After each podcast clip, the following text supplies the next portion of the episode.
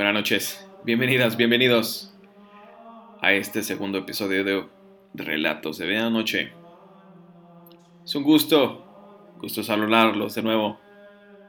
Espero se encuentren en sus casas disfrutando de esta lluvia. Ha, sido una, una noche lluviosa. Bueno, casi todo el día, de hecho. ha estado lloviendo por lo menos desde las 3 de la tarde, no ha dejado de llover un minuto. Y como hace una media hora empezó a llover bastante fuerte y no ha dejado de llover. Pero bueno, es un gusto, un gusto darles la bienvenida a este segundo episodio. Espero ya estén listos con palomitas, o dulces, papitas o cualquier tipo de, de snack que ustedes prefieran para escuchar estos relatos, relatos de medianoche. Apaguen su luz, apáguenla. Siéntense en la sala con su familia. Señora, siente a su marido. Señor, Siente a su esposa y a sus lepes que estos, estos relatos empiezan.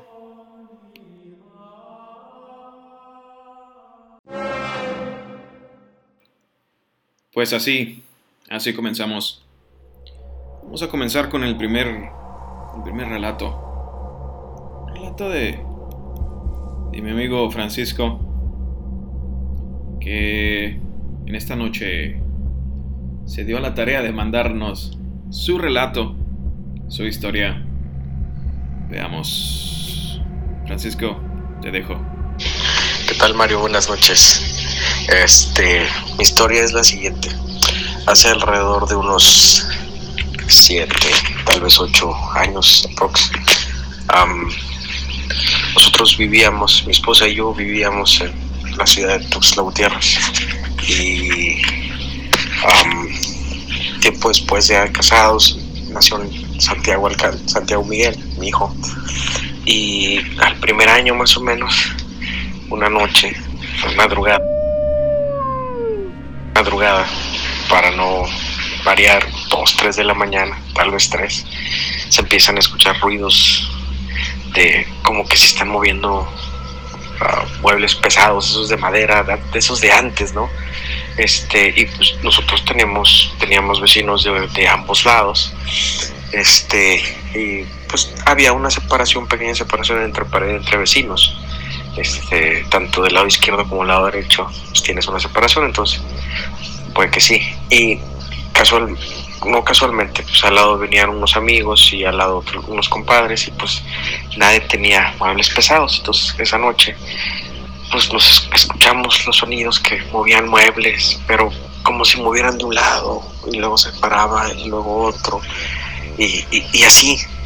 Pues, la primera vez no tomamos mucha importancia, fue un sábado para domingo, este, en esa madrugada, y, y pues da la casualidad que el domingo, en la mañana, pues salimos y nos encontramos con pues, los compadres, este, y, y los, y, los saludé, oye, ¿qué onda? ¿Cómo estás? Este, se apellida Lotse.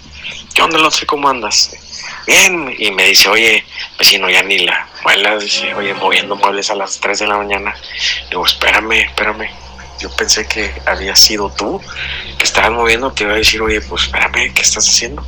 Me dice, no, no, yo tampoco fui. O sea, como que si nos sacamos de onda, pues tal vez, tal vez fue el vecino de la otra casa, ¿no? Y, y y da la casualidad que pues, minutos después este, salen ellos y, oye, este, ¿escuchaste los ruidos? Me dice, sí, oye, ¿qué están moviendo? Me dice, ¿no eres tú? No, pues nosotros tampoco. Entonces, como que si quedamos desconcertados, pero bueno, y atrás, todas las casas de atrás, pues dan hacia un lote baldío, un lote que está deshabitado, que es de una universidad, entonces pues realmente no, no, pues no hay cómo explicarlo. Entonces, fue una vez, dices, bueno, pues no es tan... Pero luego se fue, haciendo, se fue haciendo más recurrente, dos, tres veces, y, y luego ya se manifestaba eh, durante el día. de repente estaba solo y otra vez. Dices, bueno, pasó. Este, nosotros nos tuvimos que mudar por trabajo, nos fuimos a la ciudad de, Mérida. Este, y pues todo bien, ¿no? Todo muy bien. Este, nos mudamos a una casa, rentamos una casa que tenía dos metros a un lado contra la pared del vecino, este, contra la barda del vecino y dos metros del otro lado contra la barda del vecino. Entonces no hay ni posibilidad de que se escuchen los muebles tan cerca. Eh, y una noche nuevamente se empezó a escuchar eso y dije, no, bueno, aquí ya, de qué se trata, ¿no? Entonces no hubo explicación. Eh, la pareja de al lado de, los vecinos de Mérida pues eran unos muchachos muy jóvenes que tenían un niño pequeño y no tenían esa clase de muebles tampoco, porque pues, nosotros tuvimos la confianza y, ellos tuvieron la confianza de pues, invitarnos a su casa una vez y pues no tienen ese tipo de muebles. Y los señores que vivían del otro lado de la casa, este, eh, pues eran señores ya grandes, pero pues ellos ni de chiste movían muebles por, por lo mismo, pues ya están, ya están, ya están grandes, no pueden mover nada.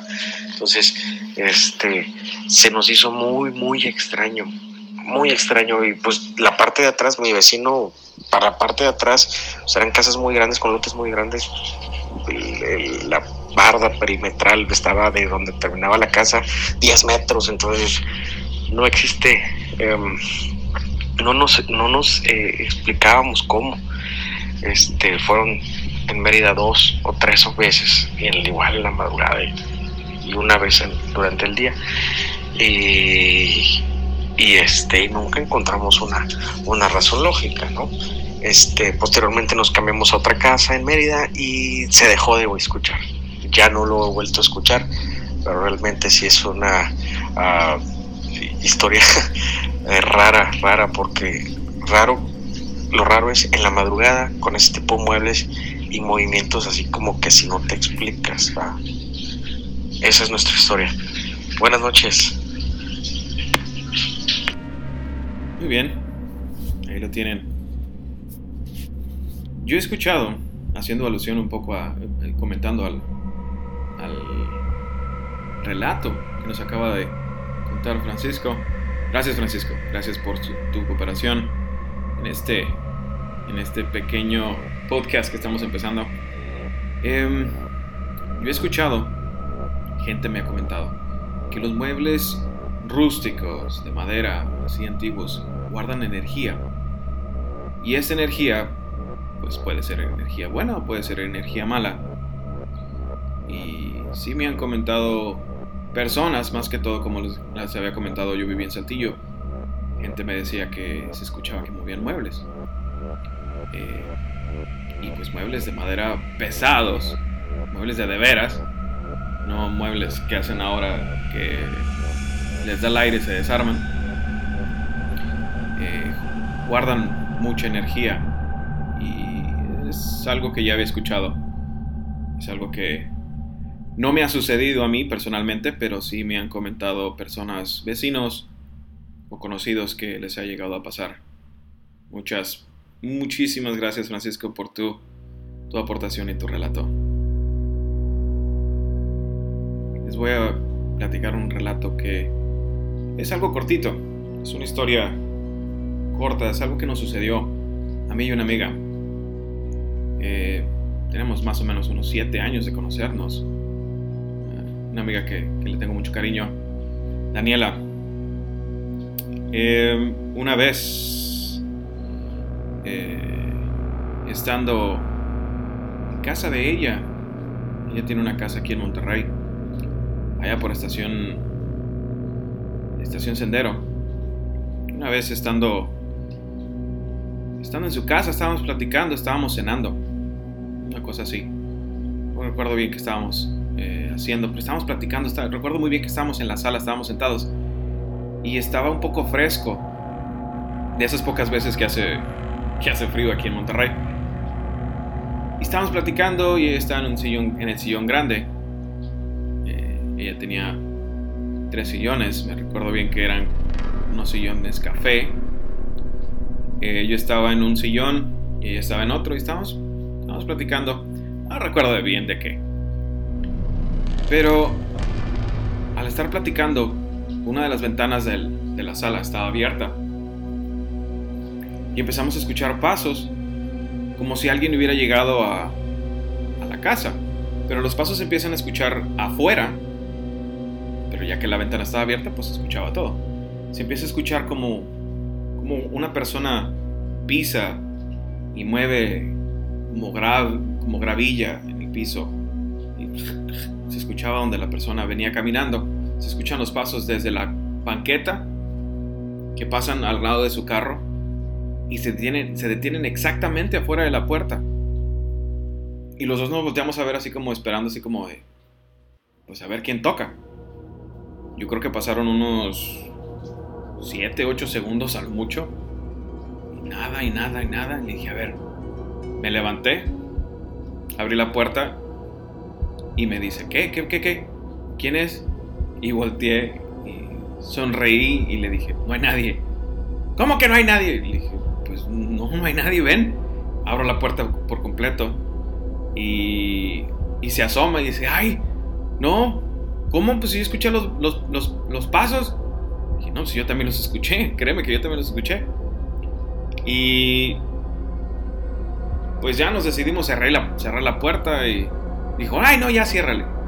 Y regresamos a, a la sala a seguir platicando, pero seguimos platicando sobre esta situación que nunca nos, nos hubiéramos imaginado que se hubieran escuchado esos pasos pero era muy, muy, muy claro cómo se escuchaba cómo la persona venía caminando.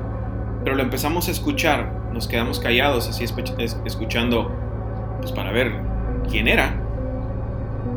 Y es cuando nos quedamos esperando que, tocaran la puerta, pero, pero pues nadie, nadie tocó la puerta. Ese es el primer relato. Como les decía, es un relato cortito pero estuvimos platicando sobre esta situación un par de veces. Platicamos un par de veces. Eh, como les digo, eh, ella es una muy buena amiga y la visité dos, tres veces.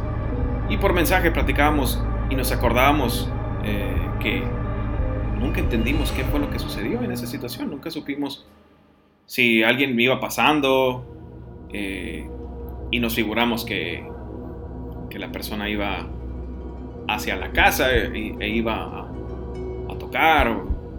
La verdad nunca, nunca entendimos qué, qué, fue lo que sucedió. Pero, pues sí le dimos varias vueltas y la verdad nunca entendimos si lo dejamos por la paz. Ese tipo de sonidos son muy comunes en casas antiguas. Son sonidos residuales, se les dicen.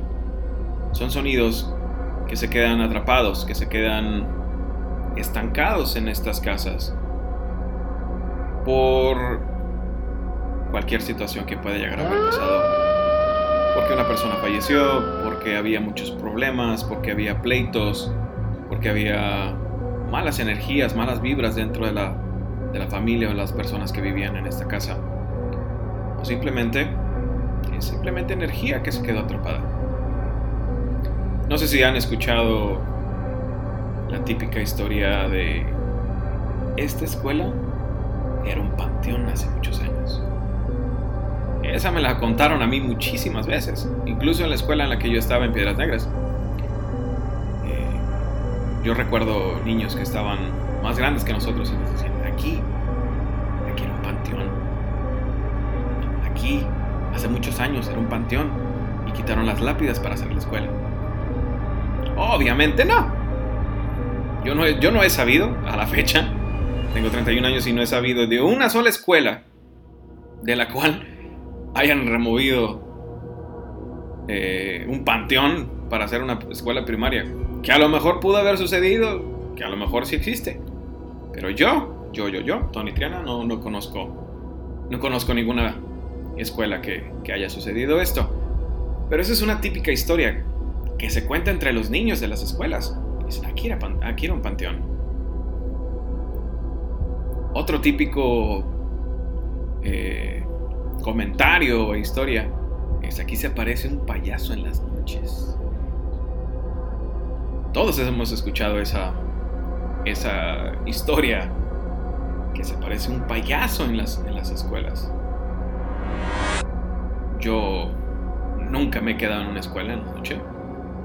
He llegado a pasar por escuelas eh, caminando o en carro en, la noche y pues la verdad nunca he visto un payaso. Sí he llegado a ver, sí he llegado a ver eh, como se, se, vieran sombras pequeñitas. Pero es algo que he llegado a, leer y he llegado a, a, constatar. Y gente me comente, gente que sabe, sabe de esto, sabe más que yo de esto. Gente que es experta. Me han comentado que es muy normal. ¿Por qué? Porque toda esa energía que liberan los niños al jugar, la felicidad, la risa, eh, cuando están pasando un buen tiempo, obviamente se queda, se queda en estos lugares. Y como les digo, es energía y se le llama energía residual.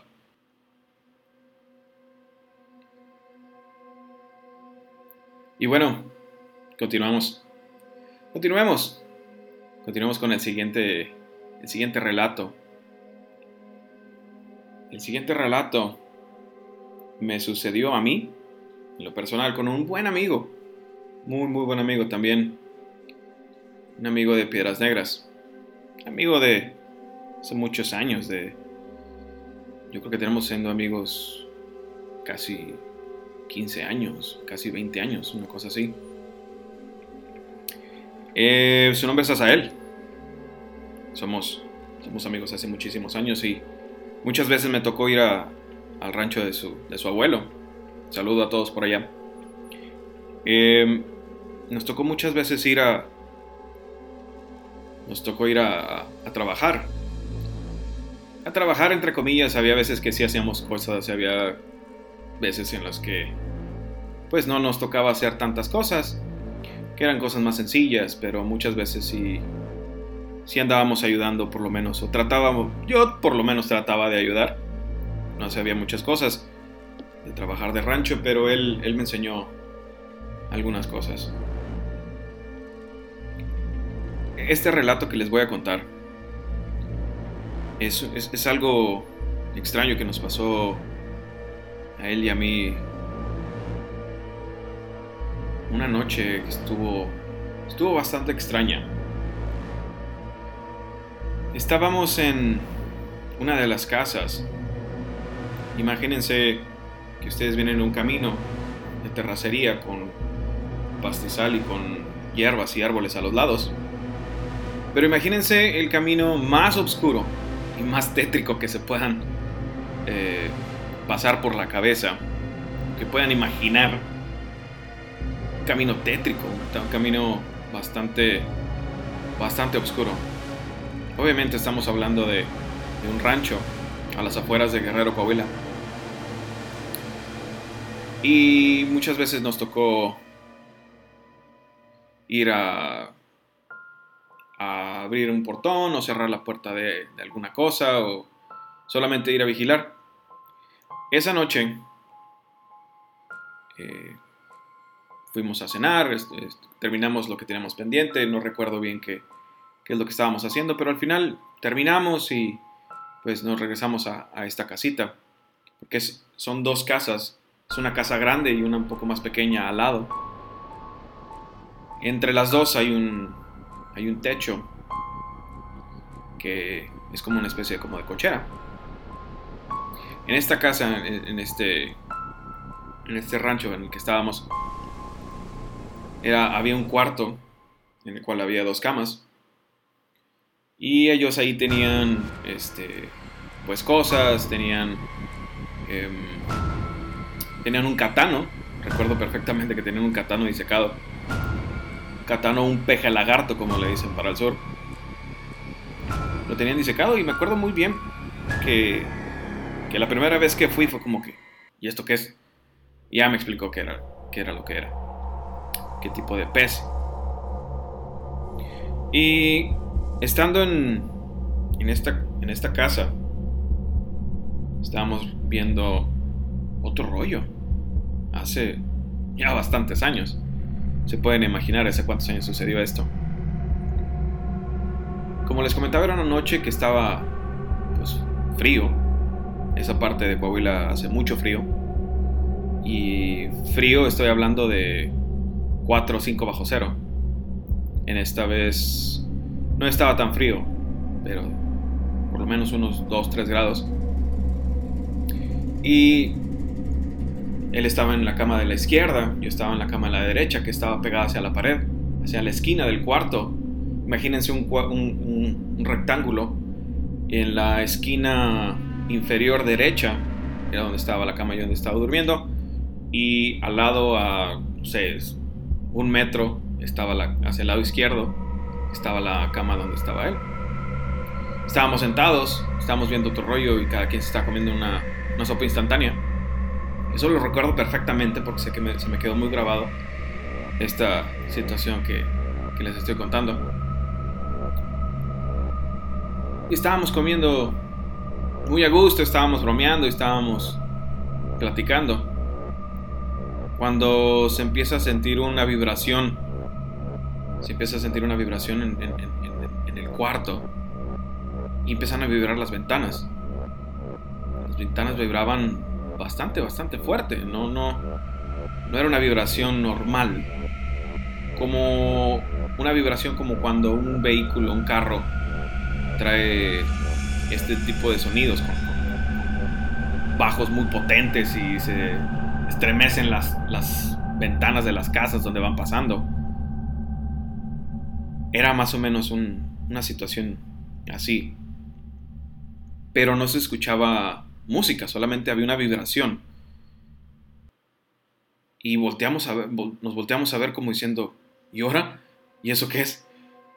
Y solamente nos veíamos así como, ¿qué, qué está pasando? Y me dice, ¿qué es eso? Dije, no, pues no sé. Y fue tanta nuestra sorpresa que eh, él tenía un, tenía un rifle ahí, tenían dos rifles, un, unos rifles de caza eh, y pues cada quien agarró uno, cargamos y así como que pues quien vaya a venir, este, pues a ver cómo nos toca. Así, estábamos jóvenes y se nos hacía fácil, pero así de asustados nos, sentíamos.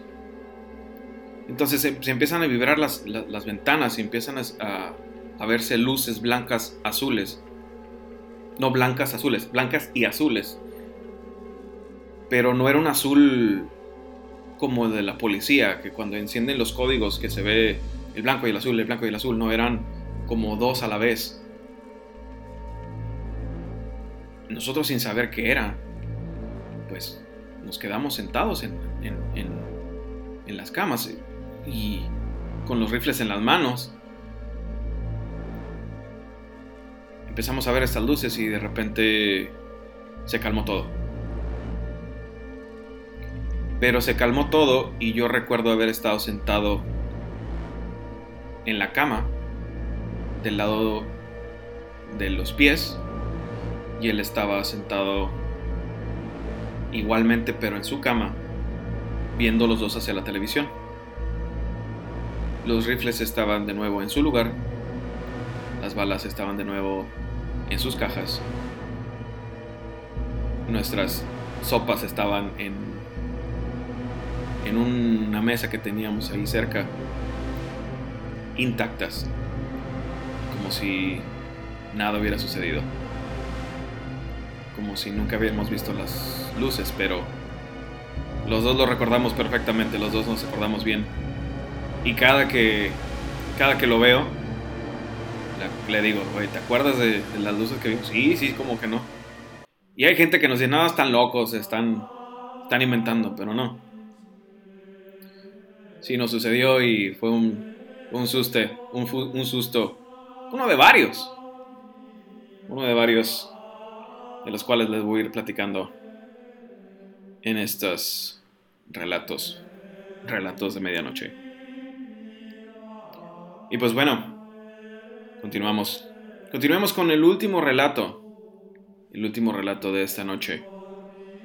El último relato corre a cargo de un un buen amigo también, Richard. Eh, él tenemos un. Tiene, tiene un, un, apodo muy peculiar, le dicen Bacota.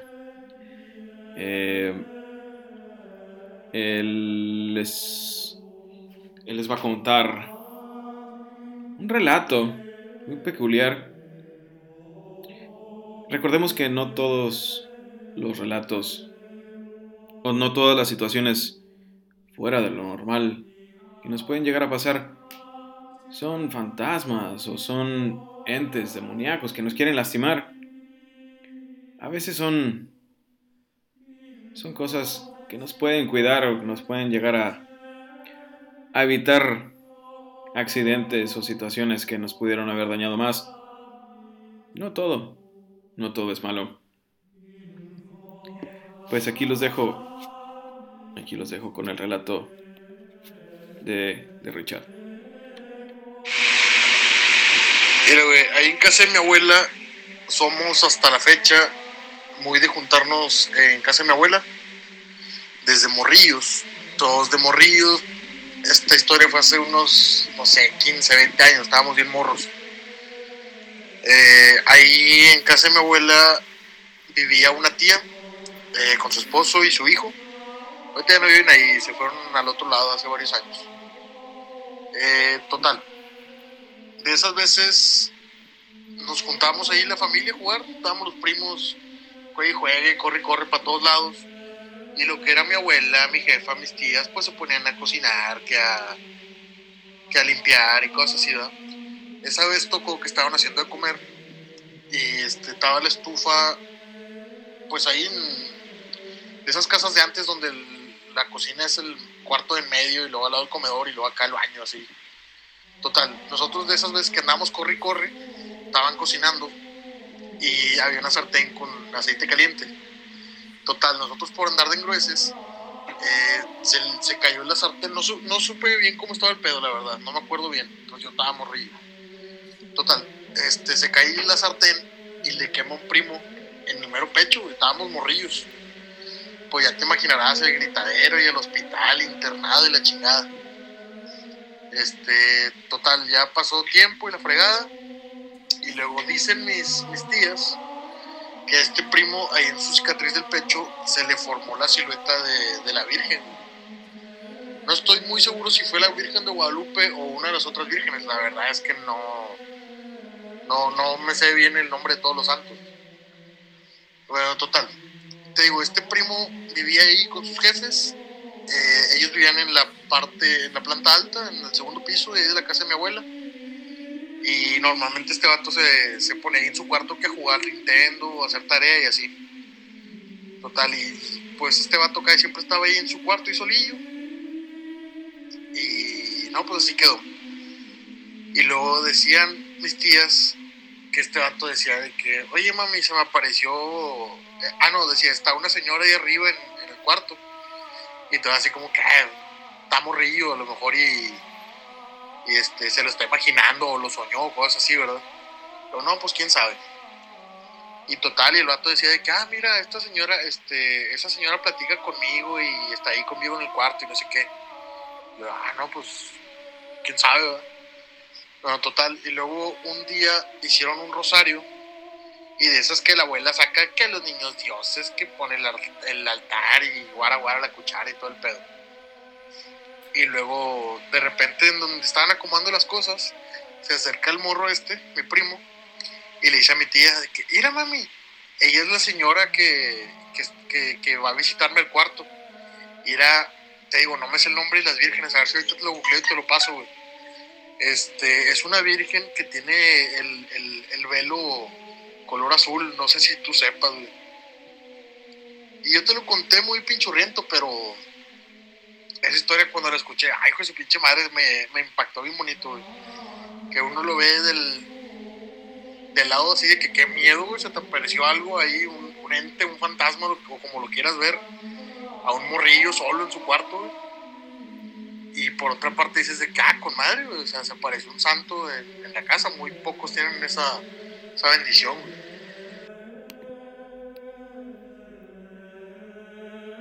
Muchas gracias Muchas gracias Richard por tu, por tu aportación, por tu relato. Como les decía, no todos los relatos son, de fantasmas y de demonios y de cosas que nos hacen sentir mal. A veces son algo más especial de quien nos está cuidando. Y agradeciéndoles a todos su atención, que nos hayan escuchado una vez más, una noche más, esperando poder contar con su atención en el siguiente, en el siguiente episodio. Solo para recordarles que ustedes pueden participar, ustedes pueden mandar su audio o llamarme. Hay formas como me pueden contactar, me pueden contactar por Instagram, me pueden contactar por Twitter. Me buscan solo como Tony Triana 09. Y yo me despido.